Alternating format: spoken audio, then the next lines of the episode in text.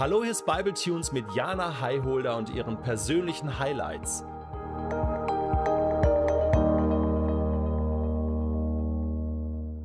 In meinem Lieblingsbuch Nachtzug nach Lissabon, einem sehr bekannten Roman, gibt es eine Stelle, die ich als meine Lieblingsstelle in diesem Buch bezeichnen würde.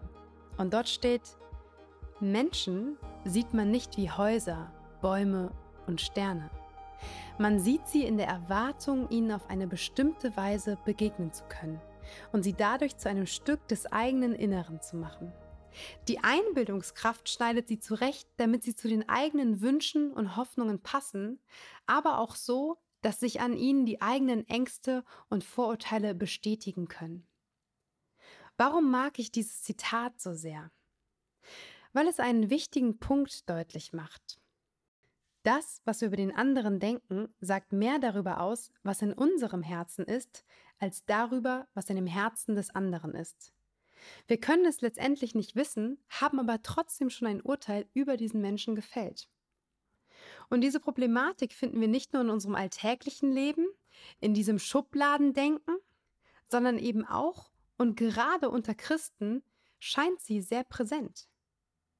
Dann wird zwischen den Gemeinden und untereinander darüber gestritten, ob man die Hände im Lobpreis erheben darf oder auf keinen Fall erheben sollte. Ob man zum Singen im Gottesdienst aufsteht oder sitzen bleibt ob eine Frau lange oder kurze Haare haben oder einen Rock oder eine Hose tragen darf. Und die meisten dieser Punkte sind eher Geschmacksfragen, auf jeden Fall keine relevanten Kernfragen und sie hängen davon ab, was man aufgrund der verschiedenen Gemeindeformen gewohnt ist. Es ist mehr der Rahmen, über den sich unterhalten, über den gestritten und diskutiert wird, als der Inhalt. Unter Christen passiert es häufig, dass dem anderen nicht die Freiheit eingeräumt wird, seinen Glauben so auszuleben, auch wenn das auf eine Art und Weise geschieht, die man selbst nicht so wählen würde oder nicht für richtig hält. Anstatt sich auf grundsätzliche, fundamentale Dinge zu einigen, stempelt man den anderen ab und hält nur die eigene Art und Weise, den Glauben zu leben, für einzig richtig. Das Ergebnis ist weder Freiheit noch Einheit, sondern Spaltung und Verurteilung. Dabei sollten wir als Christen doch anstreben, ein Leib zu sein, wie es im Römerbrief heißt. Wir sind alle Teil seines einen Leibes und jeder von uns hat eine andere Aufgabe zu erfüllen. Und da wir alle in Christus ein Leib sind, gehören wir zueinander und jeder Einzelne ist auf den anderen angewiesen.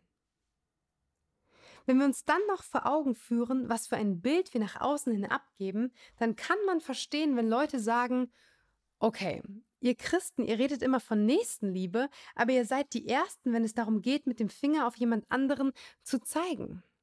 Wirklich oft habe ich diesen Gedanken, warum sollte jemand, der mit Christen noch nichts zu tun hat oder mit Christus noch nichts anfangen kann, ein Interesse daran haben, zu einer Gemeinschaft zu gehören, die sich als so exklusiv darstellt, dass sie von den anderen Christen Distanz wählt oder verurteilen spricht, jedenfalls nicht in Liebe. Darüber sollten wir mal nachdenken. Und vielleicht kennst du dieses berühmte Zitat von Friedrich Nietzsche. Er hat mal gesagt, die Christen müssten mir erlöster aussehen. Bessere Lieder müssten sie mir singen, wenn ich an ihren Erlöser glauben sollte. Dieser Satz ist wirklich ein Augenöffner.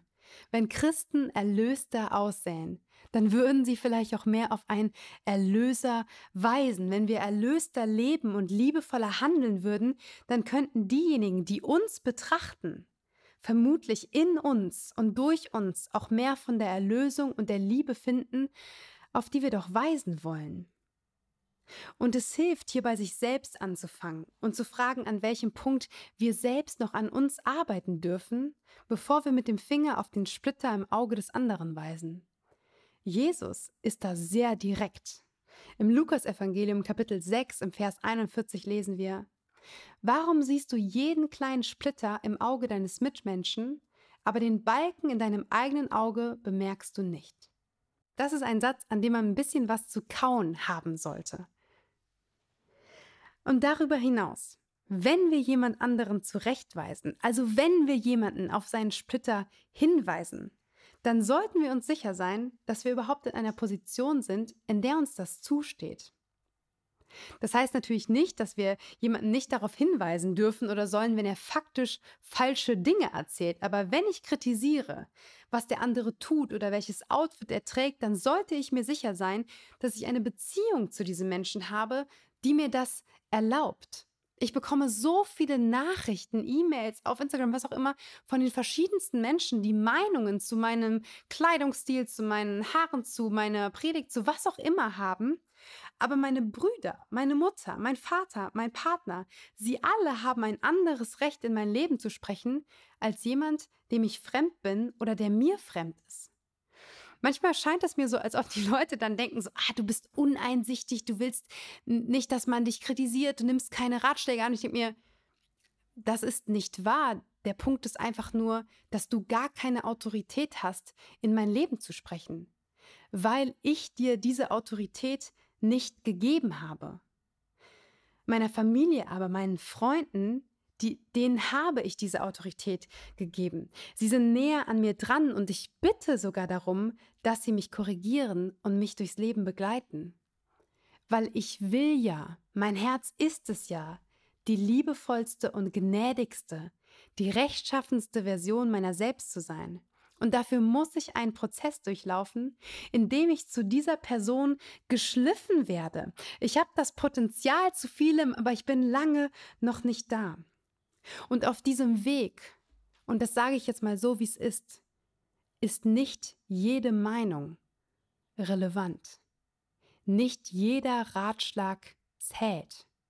Er kann zwar gerne gegeben werden, aber deine Meinung hat für mein Leben nicht unmittelbare Handlungskonsequenz.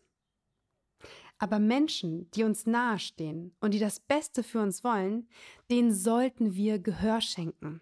Kritikfähigkeit, Selbstreflexion, Fremdreflexion im guten Rahmen ist eine wichtige Charaktereigenschaft und auch erlernbar. Einer der schönsten und tragendsten Sätze in der Bibel steht meiner Meinung nach im Johannesevangelium.